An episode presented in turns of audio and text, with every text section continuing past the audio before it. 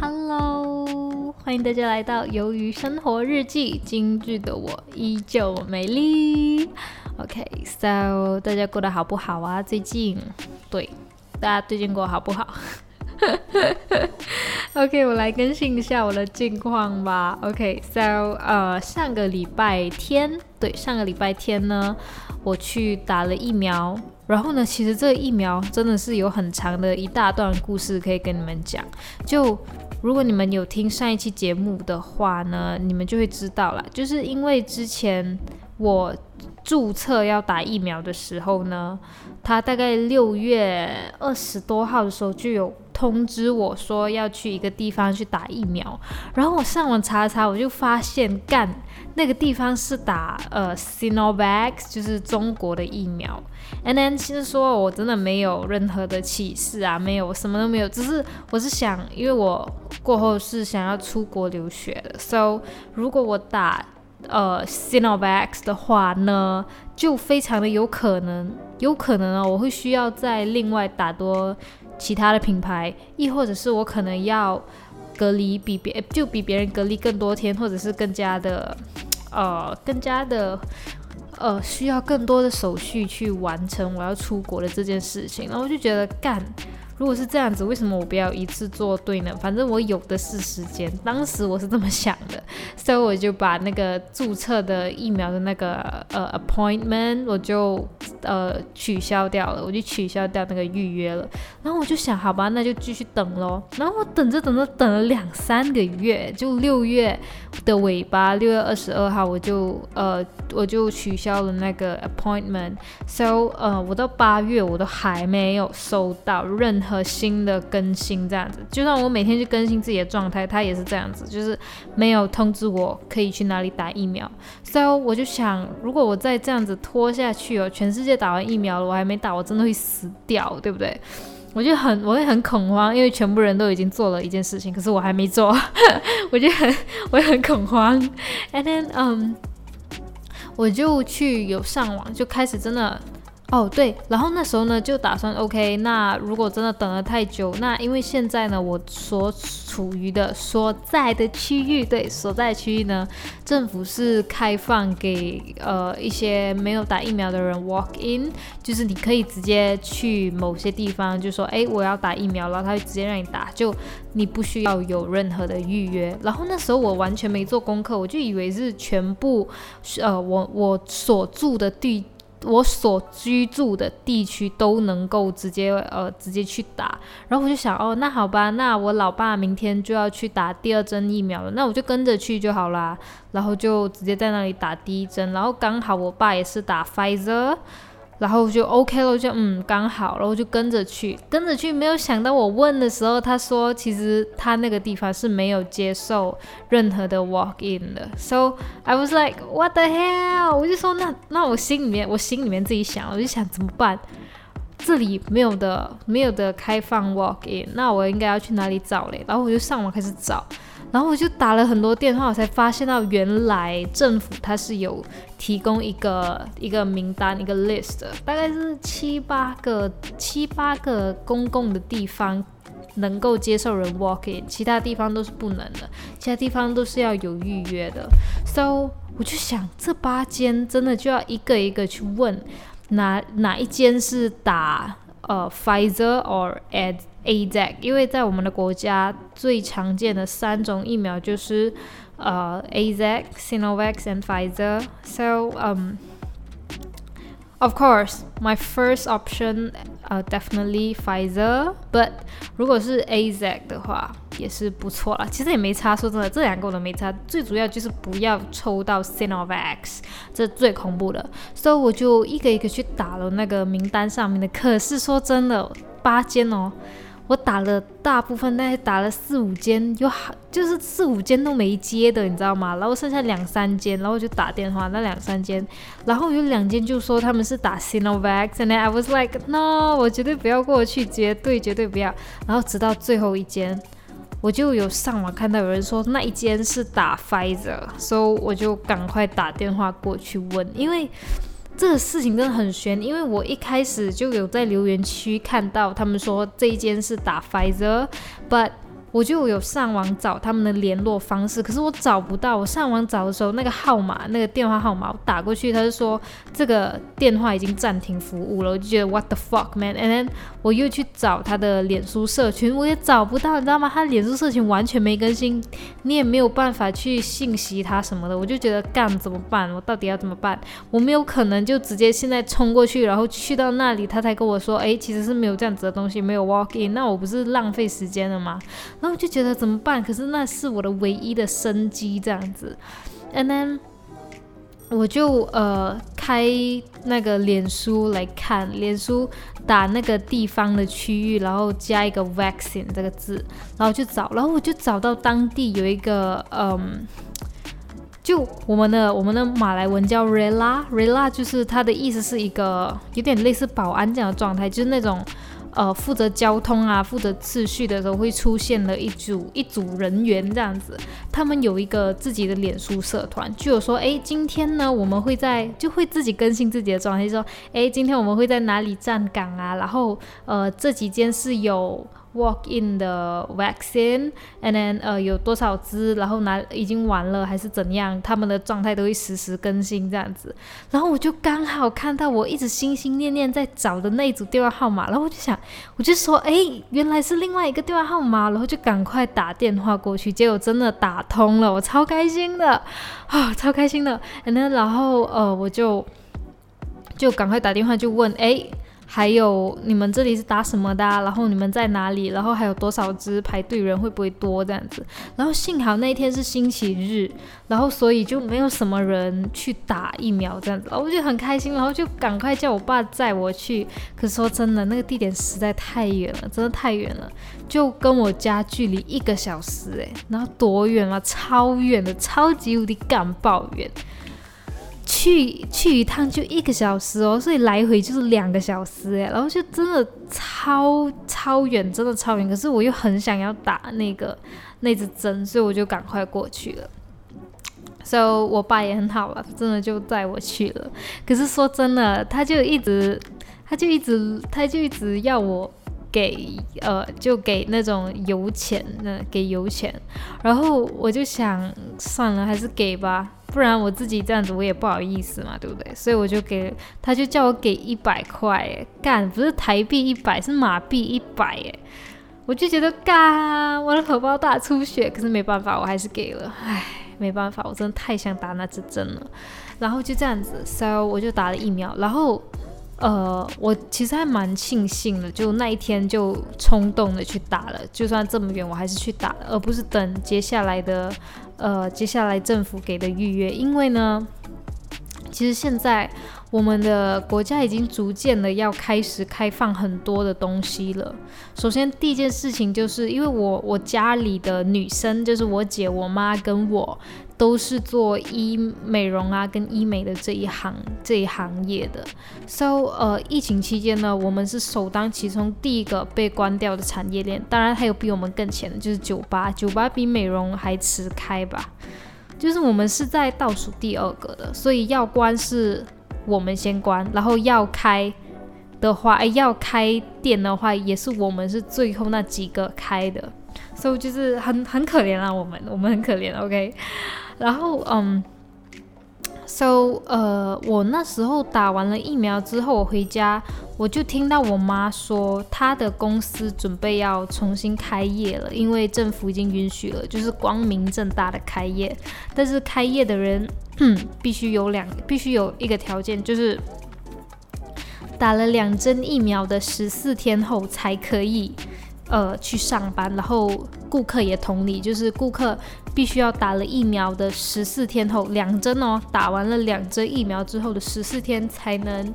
才能接受预约，才能接受他们的预约这样子，所以我就觉得哦，幸好我打得快，因为礼拜天刚好那一天是我爸没有工作的时候，然后其他时间他都有工作，然后我就觉得很刚好，然后因为我知道我妈可以开了，意味着我也有可能随时要回去我的公司那里上班了，因为如果我妈开的，我我老呃我老板那里应该也已经要开了这样子，因为其实呃已经有好几个美容院已经开店了，包括我母亲那边啦，所以我觉得其实我们已经差不多要解放了。虽然很多人会说，诶，马来西亚的那个疫情这么严重，真的要解放吗？但是呢，作为一个资深的马来西亚人民呢，我们会觉得真的已经。已经拖太久了，我们的政府，我们已经看，我们已经非常的清楚，我们的政府是对这这个疫情的趋势无能为力，所以我们会真的是，我们就已经放下，已经放弃对他们就对政府部门的期待了，我们已经放弃了，所以我们现在想要做就是保全好自己而已，我们已经不想，我们已经不奢望政府去哦把这个疫情搞好啊，no，我们已经不奢望了。因为我们已经经历过太多次这种有点狼来了的感觉，你知道吗？好像去年第一次刚爆发的时候，三百多个人，那时候对我们来说真的天文数字。然后那时候三百多个人。我们全国就关掉了。我们关掉了之后，OK，so 呃那时候疫情就有很明显的下降，就是那个疫情的情况其实有很明显的好转，就可能一天就新增十几例而已，就是非常的非常的好，就是那个成效非常的好。因为第一次嘛，我们人民也是很紧张，很怕会中这个病毒这样子，所以我们就很小心，很小心这样子。然后，当呃那个情况明显好转之后，就 OK，那我们就解放了。解放了之后呢，非常的不幸的就是刚好遇到马来人过新年。先说明哦，我们真的没有要，我们真的没有要干掉有有族同胞的意思，只是我们是很客观的在讲，OK，就是。那时候就到马来人过他们的新年，然后就很多人回家乡啊，然后很多人回家乡之后，那时候就开始又爆发了，就开始三就超过三百、四百、五百这样子，然后我们就那时候我们就觉得 what the fuck，可是他没有封哦，那时候他们也没有再封回去这样子，然后再加上我们的另外一个。我们另外一个州属就是两，我们我们马来西亚是有两个两个，你可以说你可以说它算是一个岛，两个岛组成的。所以，我们第二个岛是隔着一片海峡的。然后那个岛呢，他们的一个地区就是沙巴那里，他们就需要进行大选，就是从那里开始病毒大爆发，真的是大爆发。然后我们的人数就开始上到一天可以到一千。那时候是去年十月的事情，那时候我们还觉得哇哦，一千呢，就刚好四个号码，我们可以去买彩票这样子，就还这样子讲。可是那时候是还蛮严重，对我们来说，我们觉得哇，好严重，一千好严重。然后又关了，可是那时候我们已经经历了第二次的第二次的呃的的那个行动管制令嘛，所以我们人民其实已经大概知道政府的套路了，所以我们开始会钻一些漏洞。每个人都开始钻一点漏洞这样子，然后嗯就这样子，然后就我我的话我是学生嘛，我就待在家里，然后那时候就一千啊两千三千这样子，直到今年，今年大概我记得是六月吗？应该不是六月六六月七月这样子就直接上到一万了，然后我们真的我们全世界我们全部人民真的都已经觉得。因为你们知道其实是这样嘛，就是今年大概是八千多九千的时候，就七八九千的时候，我们就我们就已经有已经有开始又开始行动管制令了，而且是非常的，就他他们给出来的 SOP 是非常严谨的 SOP。可是我们人民嘛，我们已经经历了这么多次，你看开开合合，你知道吗？然后我们就已经知道怎么钻漏洞了，然后。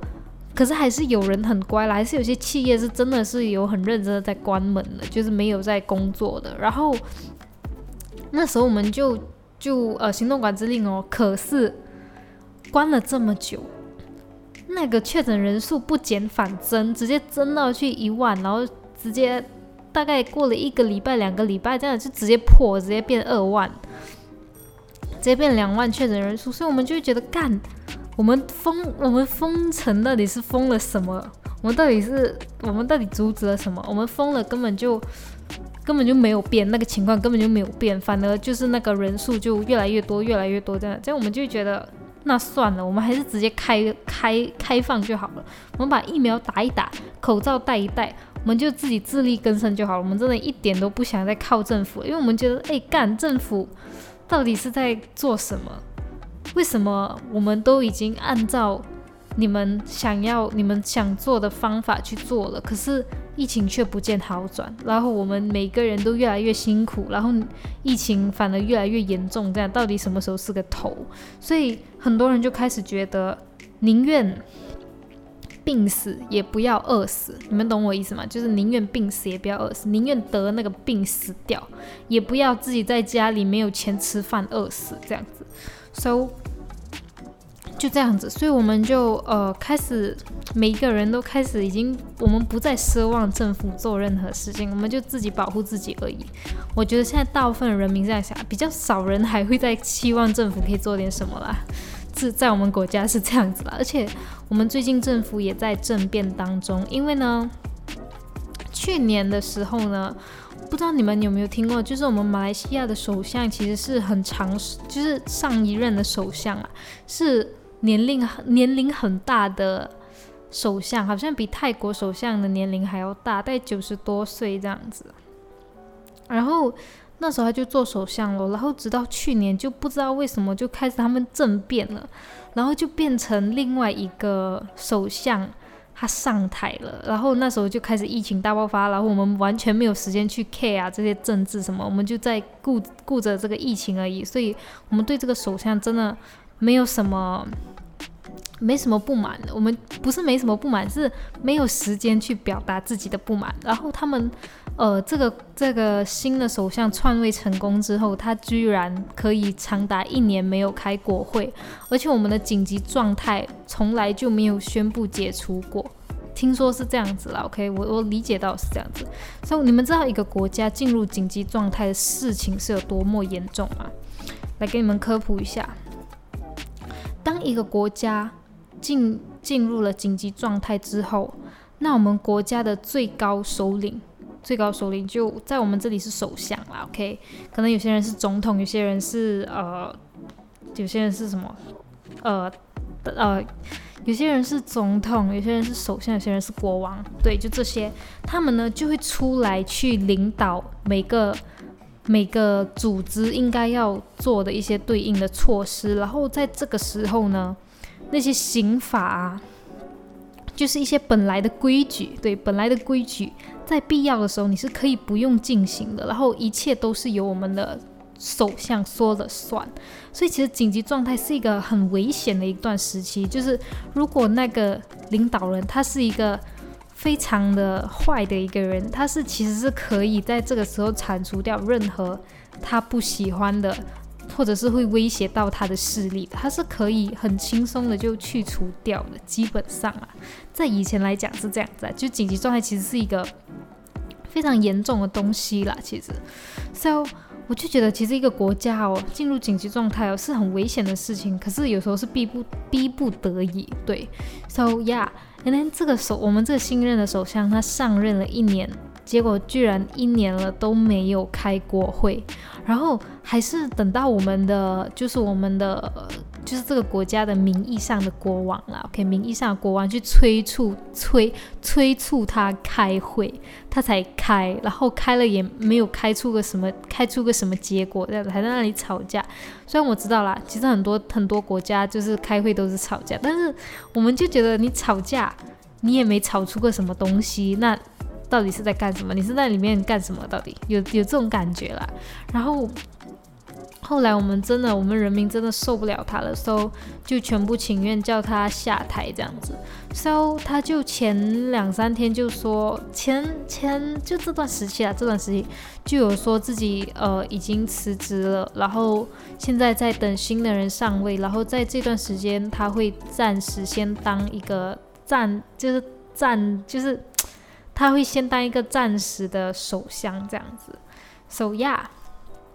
可是现在我们还不知道到底有谁会上任，So 再看咯，再看看这个新的首相他会有什么，他会有做出什么政政绩出来？其实说真的啦，OK，说真的啦，从小到大吼，在我的教育的环境啊，在我父母就是在父母的教育下，亲戚啊，大人们或者是报纸上面的教育下。当然啦，我知道了，我接触的都是华人的思想跟华人的教育。我不得不说，真的是这样子，因为我小时候并没有什么印度人或者马来人的朋友，所以大部分时候我都是接触华华人的东西。呃，新闻是华人的，媒体是华人的，然后呃，当然我父母也是华人，我身边的亲戚朋友也是华人，所以我接触到的思想都是华人的。So 从小到大吼。我们我啦，是真的没有听过我的父母，或者是我的长辈们，或者是新闻报纸上面有说过我们自己的政府有哪里好。对，就是他们不会，他们不会，好像，好像他们就是怎样，他们都会找到政府的一个点去干掉这样子。虽然说真的，就是比如说，比如说假假设说一个国家其实很多人民去干掉他们的。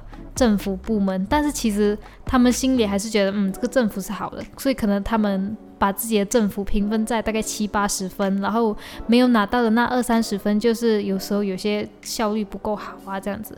可是，在我在我从小到大的生活环境里面。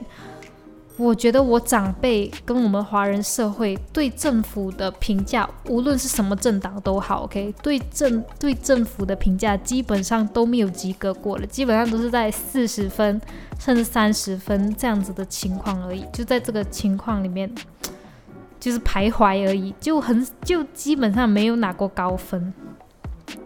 我不知道其他的种族是怎么想的，可是。在我小时候，我就常常就是觉得，哎，我们的政府就是听我听我家人讲啦，我的政我们的政府真的不太好，这样子。其实我不知道啦，我长大了，我也是觉得其实我们的政府不太好。然后从小你们知道黄明志吗？黄明志现在你们感觉他好像是，嗯。经常去参加金曲奖啊，这个奖那个奖，然后发很多跟别人合作的歌曲，是不是？其实，在小时候哦，他因为他是马来西亚人嘛，小时候我真的是说真的是真的名副其实的，从小从小都看，从小就看着他长，就是怎么讲？呃，我是看着黄明志。长大了，诶，不是怎么讲？怎么讲？嗯，就是他是我小从小看到大的一个偶像，对的一个人物的一个人物。小时候呢，他第一个出现的标签就是他是一个很很敢于去，呃，去。干掉政府的一个人，他是真的会写歌啊，会写哎这个政府啊多么烂啊，叫他做这个他做那个，是不是每天都在，是不是每天都在贪污啊，每天都在吃香蕉之类的这种东西，很好笑，真的就是说哎干这个有问题，干嘛你不要处理？你怎么就这么烂？真的就是写这种歌，真的很多这种歌，然后他就是很敢于去讲。他不满政府哪些地方，所以其实他很常被逮捕，真的很常。他已经司空见惯了，相信你们也知道，他真的很常被逮捕。然后其实也有很多人就不喜欢他，就烧他的照片啊，拿他的照片在地上踩啊之类，很多真的很多。So yeah，他小就是在我小时候，他是一个很敢讲、很敢做的人。So 他那时候也不是很很爽政府，但其实。我们都有一个正确的政治观，就是虽然说我们不爱马来西亚的政府，但我们爱马来西亚。所以其实有些人会觉得，诶，如果你不爱政府的话，那你为什么不要干脆移民出来呢？我就会想说，我们我是跟中国人的思想不一样，我觉得政不是不是我是大家都应该这样子，就是呃政党不等于国家，意思就是说。你可以爱自己的国家，但是你也可以同时间你不满意这个政府的作风是 OK 的，是正常的。就是说，如果你不爱这个政党，你不爱这个政府，不代表你不爱国。就好像中国人就是这样，中国人就是，如果你不爱党，那你就是不爱国，你就是叛国贼。其实这个政治观是完全不对的吧？相信你们也知道吧？就是你可以，就是因为这个政府是一直换、一直换、一直换的，对不对？今天 A 上台了，他做得好，那就好；然后 B 上台了，他做得不好，那就不好。可是我们还是一样爱着这个国家，爱着这个土地，这样子。所以有些人会问，如果你不喜欢这个政府，那你为什么不要搬这些移民出来？我就想，诶，因为这是我爱的国家啦，而且这也是我生长的地方，这里的文化、这里的韵味，还有这里的风土民情都很棒的，所以我我还是很喜欢的。对我还是很喜欢的。我觉得我今天讲话其实还蛮语无伦次的。OK，so 呃，这个疫情的东西已经讲了，大概 讲了很久诶，对，就是讲了我的。打了疫苗跟我们政府的事情，对，这就是我们政府最近的近况。Whatever，反正我已经不 care 了，我真的不 care 了。So yeah，哦，大哥，and then 呃，再跟大家讲一讲最近的事情吧。最近呢，你们大概都知道吧？阿富汗出生呃发生的事情。如果不知道的人，我大概跟你们讲一下哦。就是呢，听说是这样子啦。阿富汗呢，本来就有一群美军在驻守着。我不知道美军驻守在那里是为了保护阿富汗，还是是为了镇压阿富汗，我不知道。反正现在的情况就是美军呢决定撤出阿富汗。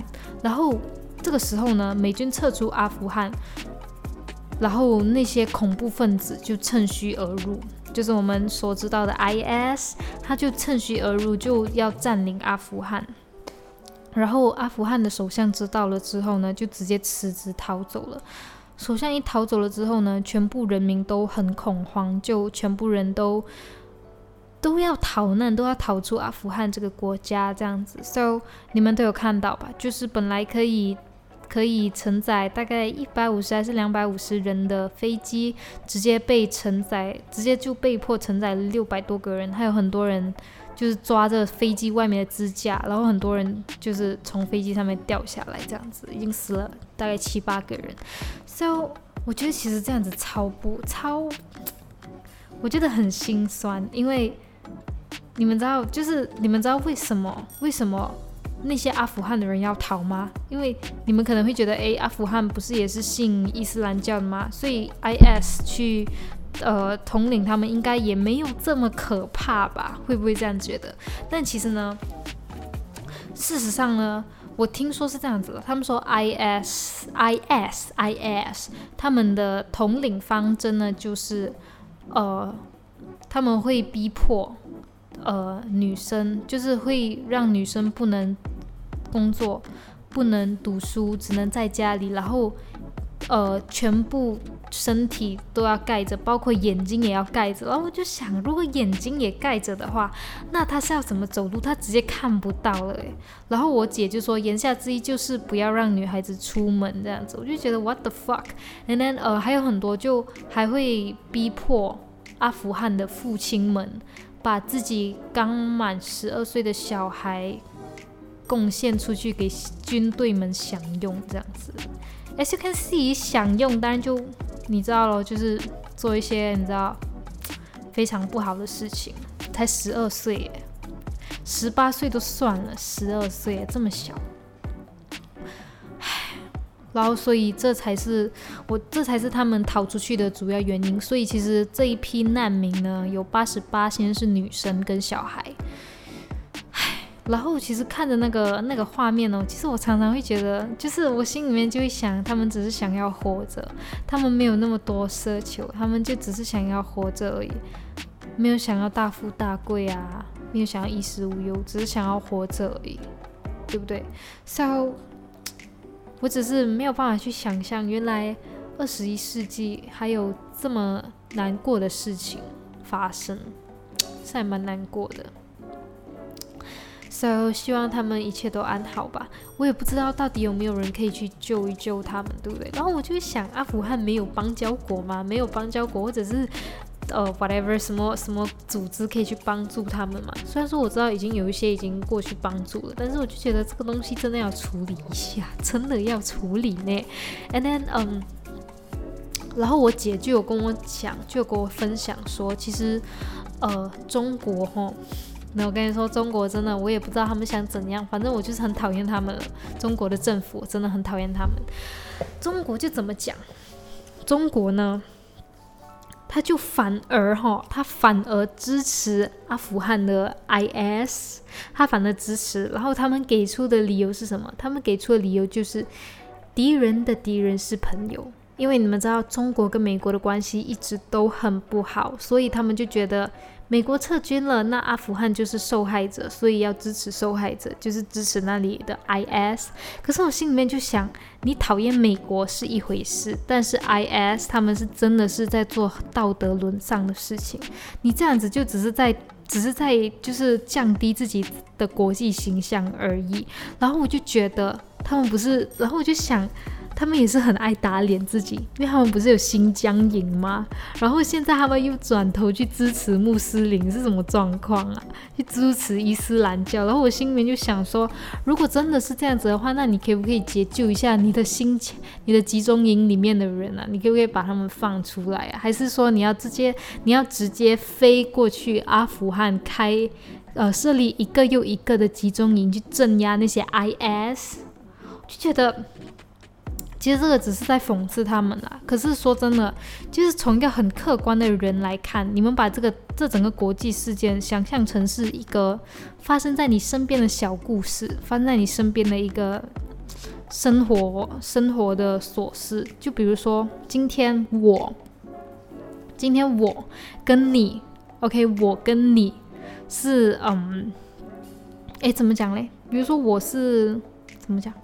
比如说，呃，小美，OK，小美是我们的朋友，我跟你的朋友，OK，小美，哎，怎么讲嘞？再给我想一想，我要怎么去架设这整个故事故事的概念？OK，现在呢，人物有三个，我跟你跟一个叫小美的女孩子，OK，So 我，OK，我被呃小美。他是我是一个屈服在小美的淫威之下的人，OK，我是一个屈服在小美的淫威之下的人，我很怕小美，真的非常非常的怕小美，每天就是我一我一我，他叫我往东，我绝对不会往西的那种，真的很怕小美。然后你呢？你是很讨厌、很讨厌、很讨厌小美的人，非常的讨厌。你们，你跟小美真的是势不两立，真的是死对头，非常死对头的那一种，OK？So。今天小美突然间决定不要不要再这样子对待我了，她决定不要理我了，她决定不要再呃，她决定要放手，对她决定要给回我自由，OK，她决定要给回我自由，然后呃，我就开始我就开始呃。发挥出我的天性，这样显现出我的天性，就开始拿刀啊，乱砍小动物啊，然后虐待小动物啊，就用那种极其残忍的方式虐待小动物。然后你，你就觉得，哎，我很讨厌，你就觉得，哎，我很讨厌小美，所以我应该要，哎。我觉得这个故事很不好，没有带出那个感觉。总之，其实我要表达的就是，如果说这个真的是从一个很客观、从一个我的道德价值观来看的话，我觉得中国这一次的做法是非常的不对的。他们是非常已经是已经不是什么呃形象的问题了，已经是他们的道德道德，就是从道德价值上面来看，他们是不对的。因为就算。就算中国很讨厌美国，但是就事论事，呃，阿富汗的人民都这么辛苦了，他们都这么的想要活着，他们都这么的 like suffer in in this，真的是这个这个痛苦的深渊中的时候，中国反而要说，哎，IS 你干得好啊，你这样子做就是做得好啊，这样子就是这种感觉，就是有种助纣为虐的感觉，那我就觉得这个真的。就是你们不可能这样子吧？就是一个真的，就是我真的，我只想到了一个一句呃一句话，就是道德的沦丧。我真的是这么觉得，真的，因为真的就是没有道德了，真的就是没有道德。我也不知道怎么讲，就是没有道德。So yeah，我觉得我今天讲话偏语无伦次，对，偏语无伦次，哈哈哈哈哈哈哈。OK，好，嗯。对我该讲的都就是这些，然后还有还有还有还有还有还有，就是呢，这个礼拜六，我跟你说，我今天要不是没有，诶，要不是我今天有看剃刀的的线动，我都忘记了。这个月二十一号，就是这个礼拜六，就是还有几久，还有多少天？嗯，星期四、星期五、星期六还有三天哦，三天就是金曲奖了，你们期待吗？我非常的期待，我非常的期待啦。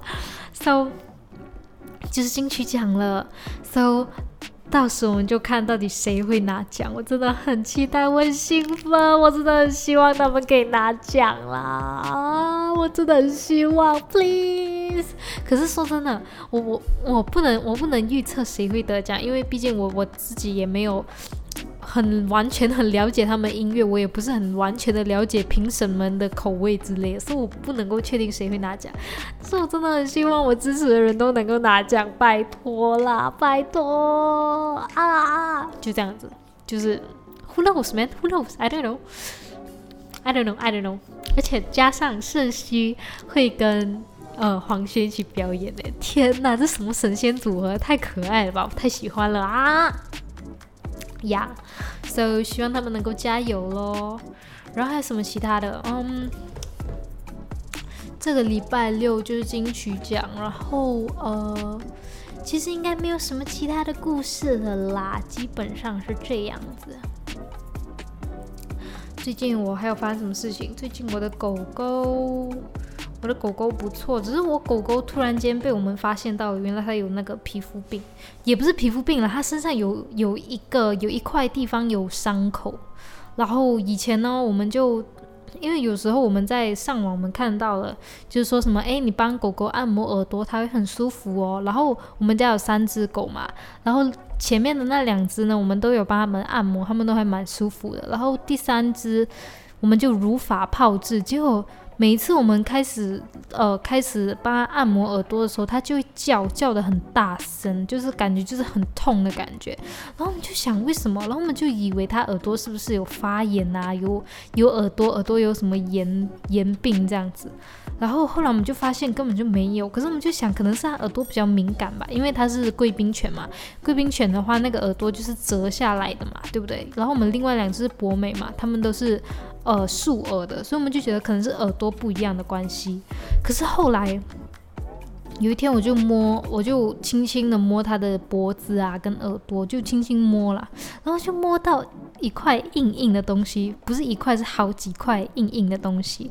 然后我就让我姐来帮我看一看，她就说：“天哪，那是。”呃，一块一块的伤口，哎，然后我们就 like what the fuck man，因为它那个伤口有点算是化脓，又好像结痂的那种颜色，然后加上那只贵宾狗它是褐色的，所以我们就觉得 what the fuck，然后就呃。